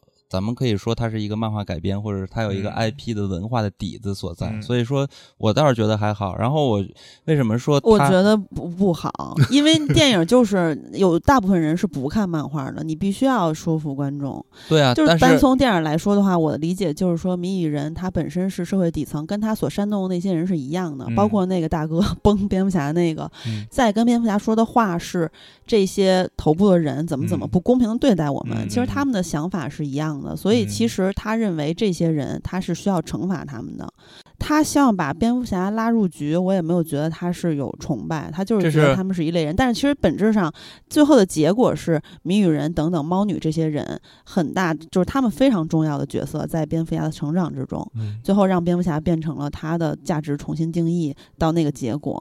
就首先就是咱们都知道，看过这么多电影都知道，他不可能把每一个人的前世都对对这个是肯定的，对他肯定是建立在这么一个作品，它不是一个像没有任何文化基础的这么一个作品，所以我觉得他适当的去做一些删减或者去调整一下戏份的比重，我觉得这个是可以理解的。是，然后咱们再说回来，就是我为什么会觉得他有一点儿。呃，崇拜的，因为这其实也是属于深藏的这么一层含义。因为这个谜语人的形象，可可以看到和我们以往的谜语人的造型是完全不一样的。这个谜语人的造型，他是很像另外一个反派，叫缄默。嗯，那缄默这个人是什么样呢？他就是非常崇拜蝙蝠侠，他甚至把自己改造成蝙蝠侠一样的样子。所以说，他是把这几个人的特点，反派的特点是在做融合的。对，所以它其实是有一些比较潜藏在可能在这个文化中，我们才能发现的一些影子。对对对。那但是作为观众，我就是跟丽丽感觉一样，因为我不了解他那文化，你也不能逼迫观众就必须要了解你。没有，我没有逼迫呀，我我只是在说，我不是说说这个观点，就是说很自然而然的会产生像我们这种观感。我是觉得什么，就是你演到那个地方，我是能，当然是能够 get 到说，OK，他他是当然是肯定有一个很悲惨的背景，然后他可能包括他自己过得也很惨，包括他不被重视啊，他成为了谜语人。之后，他立马就变成了所谓的焦点啊，等等等等，就是这些东西的话，我是能够接受的。只是说，可能因因为什么呢？因为我刚刚也说，我觉得他演的很好，然后某一个瞬间会让我想到说，哦，会让我回回忆到黑暗骑士，黑暗骑士里面的故事。那我想说，小丑那个人物他是塑造的非常立体的，嗯，然后他的整个的心态的转变什么的都是有迹可循的，对。然后我会不由自主的产生对比。我当然没有说他这个地方是不行的，当然你这么处理是 OK 的，只是会觉得好像弱了一点点。就是可以更好的意思，对对对对。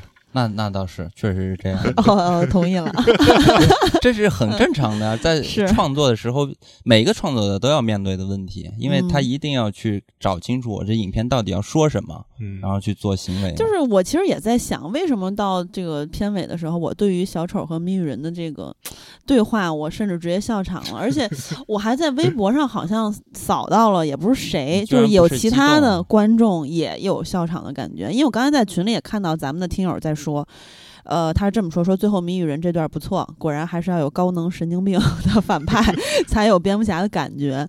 我当然会，就是应该觉得亲切，或者说激动，呃，因为你毕竟其实他也是有一个情感的，对吧？一个情怀。但是我当时真实的状况就是非常觉得非常好好笑，觉得特别中中二。因为小丑当时说，呃，什么呃，这个今日风光无限，明朝小丑相见，然后跟他说说，不是他那个谜语说什么东西越少越珍贵，然后在 朋友这块，我觉得真的无法说服我。那就是人，其实有很多的答案。能往里面掏一百个答案，对，比如氧气。就我觉得这就是神经病和神经病的交流。对，反正我是看到那场戏的时候，我是哇塞一下嗨了。嗯，因为因为有小丑吗？还是对，因为有小丑，因为他小丑虽然只露出来了这么到颧骨这么一个局部的位置啊，但是我就感觉到你能看到小丑那坑坑洼洼的脸，确实是，他就是非常还原原本漫画小丑的形象，他。被掉进那个那个叫什么化学那个缸里边出来被漂白的那个脸，然后还有呢，就是他的他那个笑声，哇塞，一起来的时候，哇塞，我整个人都不行了。我看到那一幕，我就特别期待第二续集是不是小丑要登场了，是不是蝙蝠侠和小丑的故事了。嗯，肯定是因为你看小丑帮群龙无首嘛，小丑肯定是要回去带领他们。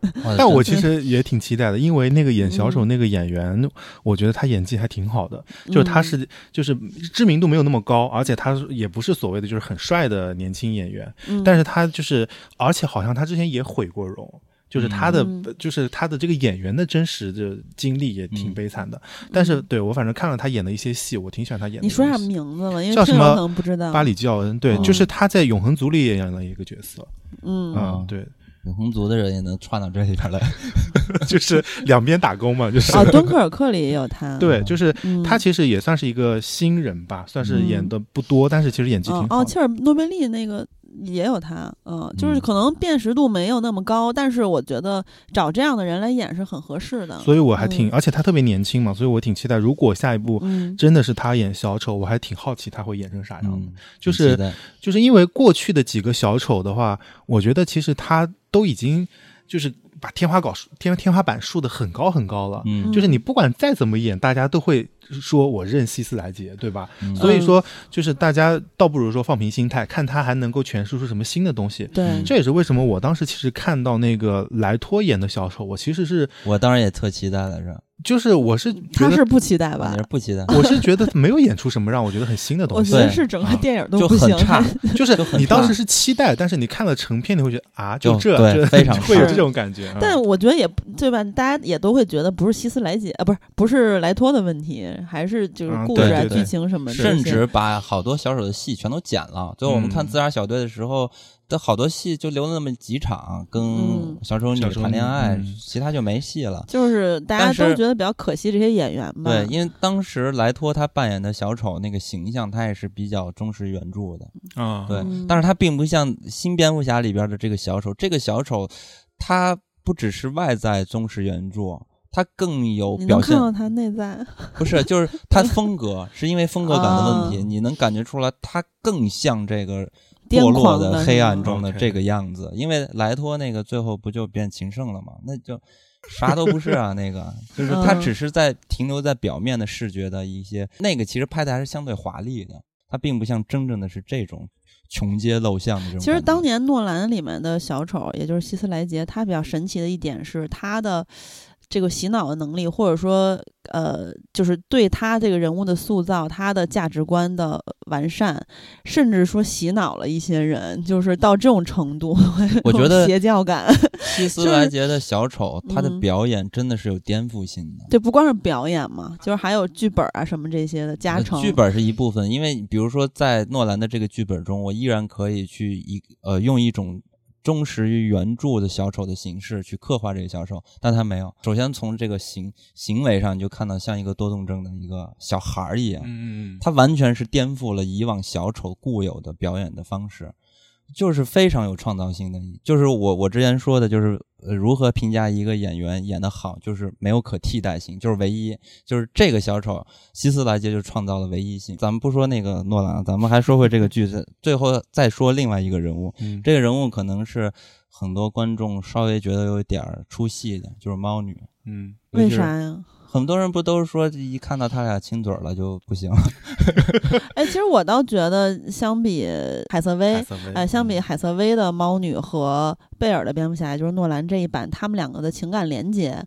我觉得没有新蝙蝠侠做的好，就是他前后他们两个的感情的递进，然后他们各自互相的这种身份的认同，然后，呃，到后面他们的就是不不说亲不亲嘴儿吧，就是他们其实是也是很相似的，就跟那个谁谜语人是一样的。然后包括其实蝙蝠侠去对猫女说的那些话也好，就是他们是一种相辅相成的关系。然后他们的他们的这个情感建立，我觉得是合理，或者说比较接地气、比较真实的。我在诺兰那。版我其实印象不深了，因为我没有重温啊，这回也。但是我当时看完的感觉我还记得，就是觉得有点突然，他俩就是他俩之间的。莫兰那我不记得他俩有情愫就就有，他是最后最后的大结局，就是就是蝙蝠侠，就是最后那那一部其实剧情有点扯了，就是弄个原子弹投到海里去，对吧？然后最后就是那个阿福他自己去度假，看到他俩就是就是反正是一对儿，然后出出去。那可能就是因为。就一起退隐嘛。对，可能就是就是很给观众一个也没有过程，所以我觉得这一部里面让我觉得还挺舒服的，他俩的关系。这个版本里边，蝙蝠侠和猫女有几个台词挺让我感动的，就是尤其是。反正我是理解猫女为什么能爱上蝙蝠侠的，因为当时猫女有点控制不住自己了，想要杀掉这个法尔科内嘛。然后当时蝙蝠侠不就拦住了他然后，跟他说了一句话，说你忍受的已经太多了。对，就是这句话，我觉得作为猫女啊，你想她的那个身世，我觉得这句话真的会让她特别感动，她会觉得有一个人理解她了。对啊，就是他俩的这种互相的。就是理解，就是他们俩的这种同样的呃比较比较类似的经历，还有就是他们比较相似的行为方式。我觉得可能是因为这两个猫女的出场的方式不同导致的，就是嗯。海瑟薇的那个猫女，其实我觉得她演到那个时候，她其实有一点就是她跟蝙蝠侠两个人也是在相爱相杀吧，或者说就是因为你你你你，其实我刚重温嘛，所以我刚我刚看，所以我还记得就是其实最一开始他第三部怎么到最后变成那么大的乱子，其实不就是猫女去偷蝙蝠侠的那个指纹嘛，把它卖给别人嘛，所以其实我会觉得说猫女她可能会。本质上会觉得自己是有愧对蝙蝠侠的，虽然他嘴上说他说你不要指望我道歉，蝙蝠侠他说我也没有指望你道歉，但是你要帮我。所以其实猫女她在这个时候，她是说她虽然她可能是一个反派角色，但其实她是愿意帮助蝙蝠侠。包括最后她骑着蝙蝠侠那个摩托，她不是把那个隧道炸开了，她其实是能逃的嘛。然后蝙蝠侠说：“我相信你不会这样。”就是我相信你会回来帮我，到最后猫女果然是回去帮他了，所以他俩其实是在这个过程中是有一点怎么说，就是矛盾是因猫女而起，就是他不去偷这个东西就没有后面的事儿，所以他可能自己对于蝙蝠侠他的内心。是情感也比较复杂嘛，再加上蝙蝠侠又承诺了可以给他一个说说清除自己过去黑历史的一个什么什么什么东西，对吧？所以他他也信，就是蝙蝠侠可以帮他这个，所以他们两个中间是有这样的一些恩怨在的。但是这一部的猫女一一出场，其实他们是他们中间是没有没有冲突的。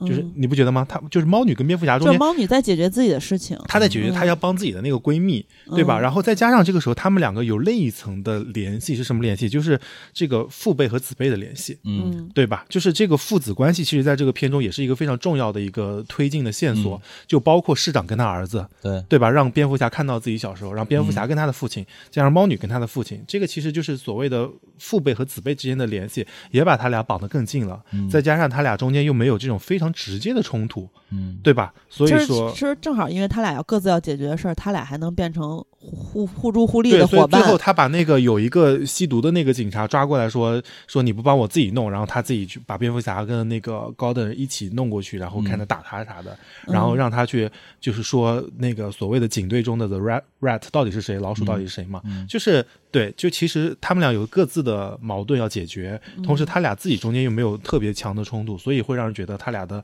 这个情。绪好像更自然一点，对，就是他俩各自的矛盾让他俩不断的产生交集，对，然后他俩互相的理解让他俩的感情层层递进，我觉得都是可以说服我的。可能就是他们那个就是观众比较在意的是那个接吻，嗯，我觉得对吧？如果没有接吻，可能吐槽声音就不太会有。过去的几版蝙蝠侠跟猫女不都有接吻吗？我觉得主要还是剧情的问题，就可能看到后面他就。熬不住了，就看不进去了，然后慢慢的就疏脱离出来了。我其实觉得这版的猫女跟海瑟薇的有一个不同是，就是刚刚你们是不是也提到，就这版猫女其实更独立了，就是她更现代，对更现代更独立，对。然后她最后其实她就是她让她甚至让男的让蝙蝠侠说跟我走，以往不都是男的说我要带你浪迹天涯怎么样？她让男的他说你跟我走，蝙蝠侠他说我不我要留下来，对吧？然后最后他俩那个镜头是一就我护送你一程，然后到那个三岔路口我们分道扬镳，就是。其实是有点浪漫，也有点伤感，对吧？有点浪。哇塞！你知道我看那的时候，我完全就是在想别的事儿。你知道我想到什么吗？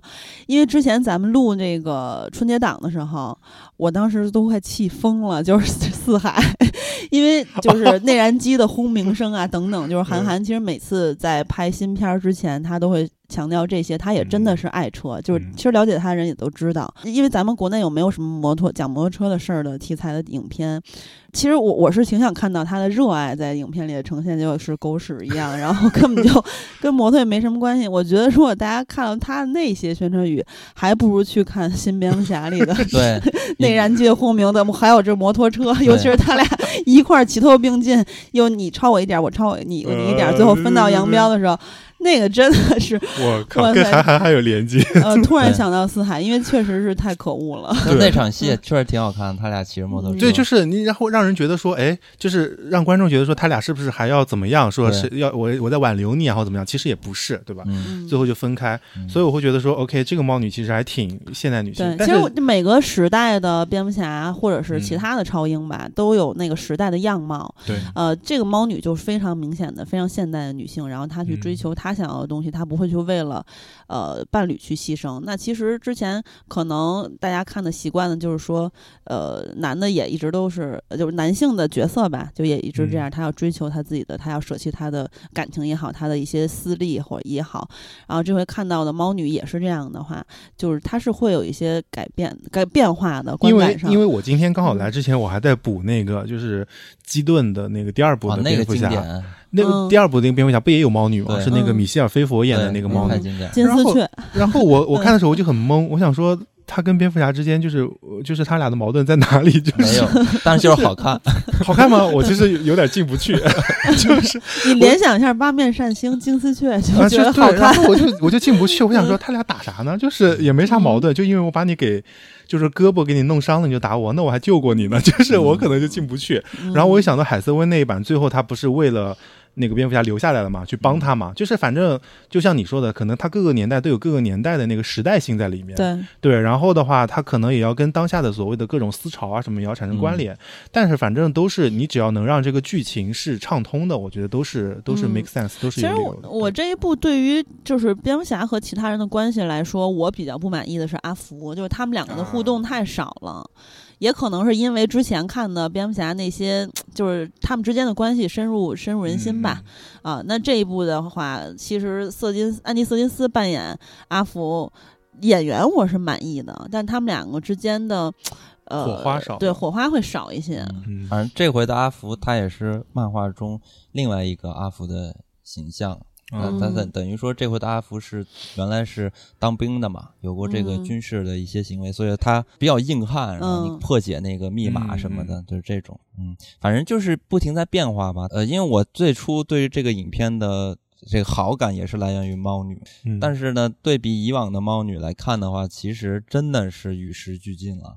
就是我之前看到一个幕后吧，就是说当时安妮海瑟薇在演猫女的时候，因为猫女当时有一个特别经典的动作，就骑上那摩托，然后屁股翘了一下，就那那个动。那个已经变成了非常著名的动图，就大家都反复的看，因为太性感了。当时我发那一期的上线的时候，好像也配的是这个动图。当时，当时他演那场戏的时候，安妮海瑟薇就往那儿一坐，他没有屁股往上翘的那一下，然后诺兰，我我猜想啊，诺兰肯定拿着保温杯就不行，说你再发挥一下，安妮海瑟薇立马就懂了，然后就有了那个。其实猫女她从形象上来看，她就是非常的有那种就是。就是所谓的性吸引力的一个一个存在嘛，对，包括他的动作、他的装扮，就是对吧？皮革啊那些东西，就是非常有性比较 SM，对对对对。但是现在呢，我们可以看到猫女就不回头、不回头的走下去，然后就是蝙蝠侠在后视镜一直看着他，是的，是的，是的。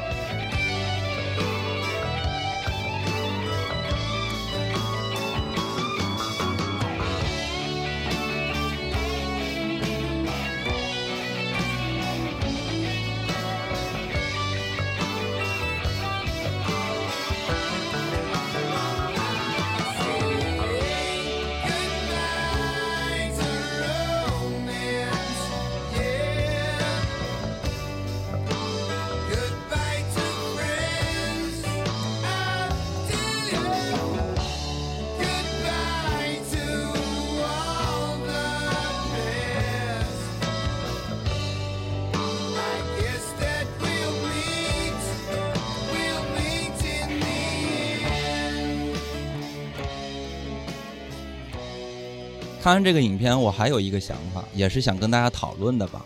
咱们也是咱们这期节目的最后一部分了，就是关于这部影片它表现出来的这个特点啊，就是以往我们看到了很多超英电影，就是爆米花式的。然后我记得那个时候大家都会去聊，比如看到了《复仇者联盟》啊。还有各个英雄的单体的电影，大家都会想，为什么我们中国不拍个人的英雄？比如孙悟空啊、哪吒什么他，之前不是讨论过很多次吗？很多次。那属于神话嘛？这不是英雄吗？但是他可以 去往这个爆米花的英雄电影的角度去拍，对吧？但我是觉得那个时候这个想法吧，我觉得不是说不可能的，因为你爆米花电影这么拍是可能的。那如果是放在现在的。就是新呃蝙蝠侠，咱就不提什么小丑这样的电影了，就更加的没有可能了。但是这部片子呢，有没有可能是我们将来的一种方向，或者可以学习参考的？就比如说那个沙丘，我就觉得肯定不可能，因为我们的工业是跟不上的。嗯，对。那这种片子我可以不拍这么风格化，那有没有可能？哦，当时我就看完这个影片，我就一直在想这个问题，对标着这个《神秘海域》，我就发现有一个特别大的问题，就是说咱们的 IP 文化真的是差得太远了。就是我们的 IP 好像是特别功利的，就是它还没有打造出文化，就已经开始说 IP 了。但是咱们在看这样的作品的时候，它是建立在这个多年的。培养和积累下，然后呢，他也是跟着这个时代，还有观众的审美和口味，在不停的去修正他们这个 IP 诞生出来的这些影视作品啊，还有文化，包括漫画，他们都在去调整。哎，你说到这个，我插一句，印象特别深，因为当时在嗯豆瓣做那个第一个项目就是神奇女侠，然后后来呢，也就好像印象中也有是有海王吧，就是接触过，反正总之就是当时海王吧。当时就是在做相关工作的时候，看了海王的漫画嘛，然后了解到他一些背景啊，我其实有点搞混，反正总之就是这俩片儿好像要到，包括看神女的时候，也是他的神奇女侠的这个背景，他也是很多年的历史，他的漫画。然后当然蝙蝠侠可能更久远一些，但是我当时注意到就是，比如说海王，当他过多少多少周年生日大庆的时候，没有什么声音，然后大家就还感慨，因为海王一直不太受欢迎嘛，大家就各种嘲讽嘲讽他，包括在漫画里面，其他的漫画角色也会嘲讽。海王本人，但是就算是这样，你看到他们就是呃，包括比如说在油管上，或者说在那个 Twitter 上，或者是在呃其他的美剧里，比如说《生活大爆炸》或者等等一些相关的呃电影电视剧里面，你都会看到随便的谈论的时候就会提起，比如说这个最没有存在感或者说好感度低的海王，那他已经对大家来说是一个根深蒂固的，或者说是一个随口就能随时就能想起的一个。像咱们的孙悟空一样的人，然后就是根植于大家的心中。确实像金刚说的是多年的培养。对，包括我前上周，哎，呃，哪天吧，就前一段时间，然后参加了也是咱们的这直播，然后当时聊了一个话题，就是关于这个打假电影嘛。你期待太高的电影，结果发现没有达到。然后大家其实当时一直在聊这个蝙蝠侠三，蝙蝠侠三的时候一上，就是咱们现在有的资源，发现这个评分狂往下掉。然后你说是黑暗骑士崛起蜘蛛侠三吧？蜘蛛侠三，我我说错了啊，蜘蛛侠三。然后现在有了资源，咱们豆瓣的蜘蛛侠三的评分狂往下掉，就是没看到资源的时候还七点多分，现在已经掉到六点多分了，嗯，六点九了。对，然后当时大家就讨论，我我是听到有一个朋友他去聊了一下这件事情，我觉得确实还挺有这个意思的，就是说，呃，比如说，嗯，蜘蛛侠。他们在北美，因为北美的口碑还是不错的。然后就是说，我们可以看到现在的蜘蛛侠，咱们包括喜儿之前也有提到，就是咱们的观众就会说，这怎么小屁孩儿啊？但是呢，说了很多傻话，做的事儿也是就是很很搞笑青春期的那种嘛。但是呢，放到北美来看，他们的观众呢就会觉得这就是我们呀，这就是我们上上学时候的生活啊，就是这就是文化的基础嘛。但是咱们现在呢，去。嗯，想要去对标这样的方式去创造这样一批的电影，就是很难，就是肯定还是要找到我们自己的文化的特征，然后再加上现在的观众的这个口味啊，就是你就可以看到这个超英超级英雄电影，包括爆米花电影，还有类型片还有呃这种呃作者型的电影的，他们的这个进程啊，发展的是极快的，就这个多元性变化太快了，就远远超过我们大陆的创作者拍出来的片子。我不是说咱们说肯定有咱们有好的，也比比他们还好的，只是说从整体的和趋势上来看的话，其实我们确实是在跟着别人去跑。然后我记得前几年呢，咱们大陆有一部非常好的电影叫《白日焰火》，嗯，《白日焰火》它就。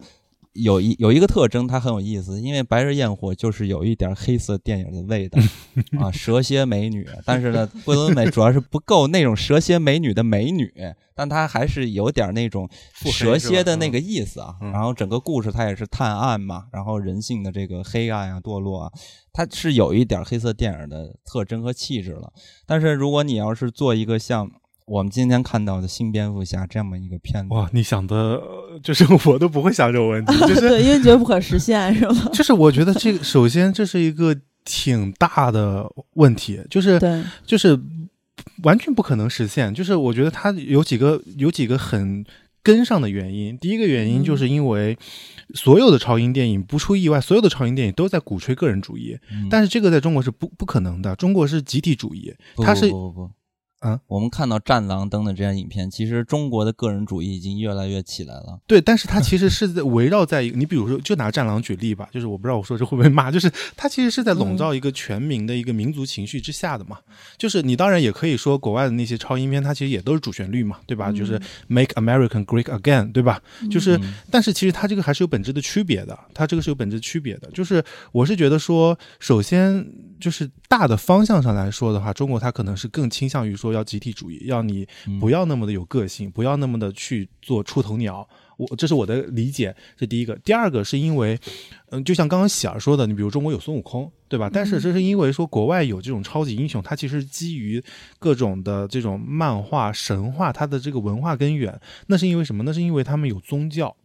他们的宗教就是说，他们是相信神的，相信神力的，相信所谓的各种的基督啊，各种对吧？他们是要相信这个东西的这个信仰的存在。但是中国它其实没有这个东西，它只有它只是有神话，但是有神话它并没有神存在。大家都知道这个是假的，对吧？所以说，我们虽然有所谓的孙悟空，包括我之前其实也想过说，为什么中国不能把那些所谓的什么《山海经》？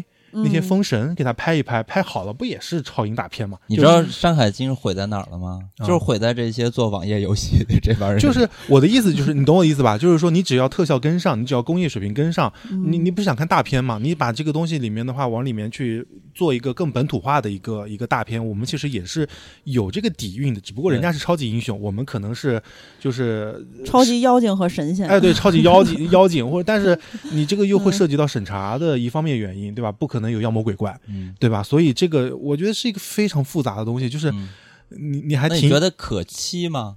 完全不可期。为什么会问这个问题？就是我连想都不会想。就是你知道，就是前一段时间，咱们做了一款游戏叫《黑悟空》，嗯啊，这个放出的一些片子啊，大家就炒爆了，嗯嗯。然后我就想说，咱们有现成的特别好的本呃故事的原型，就是素材，就是《西游记》或者宋。我是觉得，我是觉得。因为现在说说白了，《西游记》还在拍。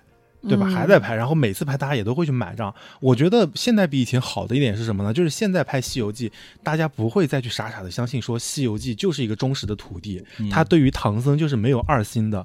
这个就是大家现在慢慢的去去接受，说他是一个他是一个妖精，他是一个顽猴，他自己体内是有那个想要冲破一切的冲劲，只不过他被这个紧箍咒给压住了。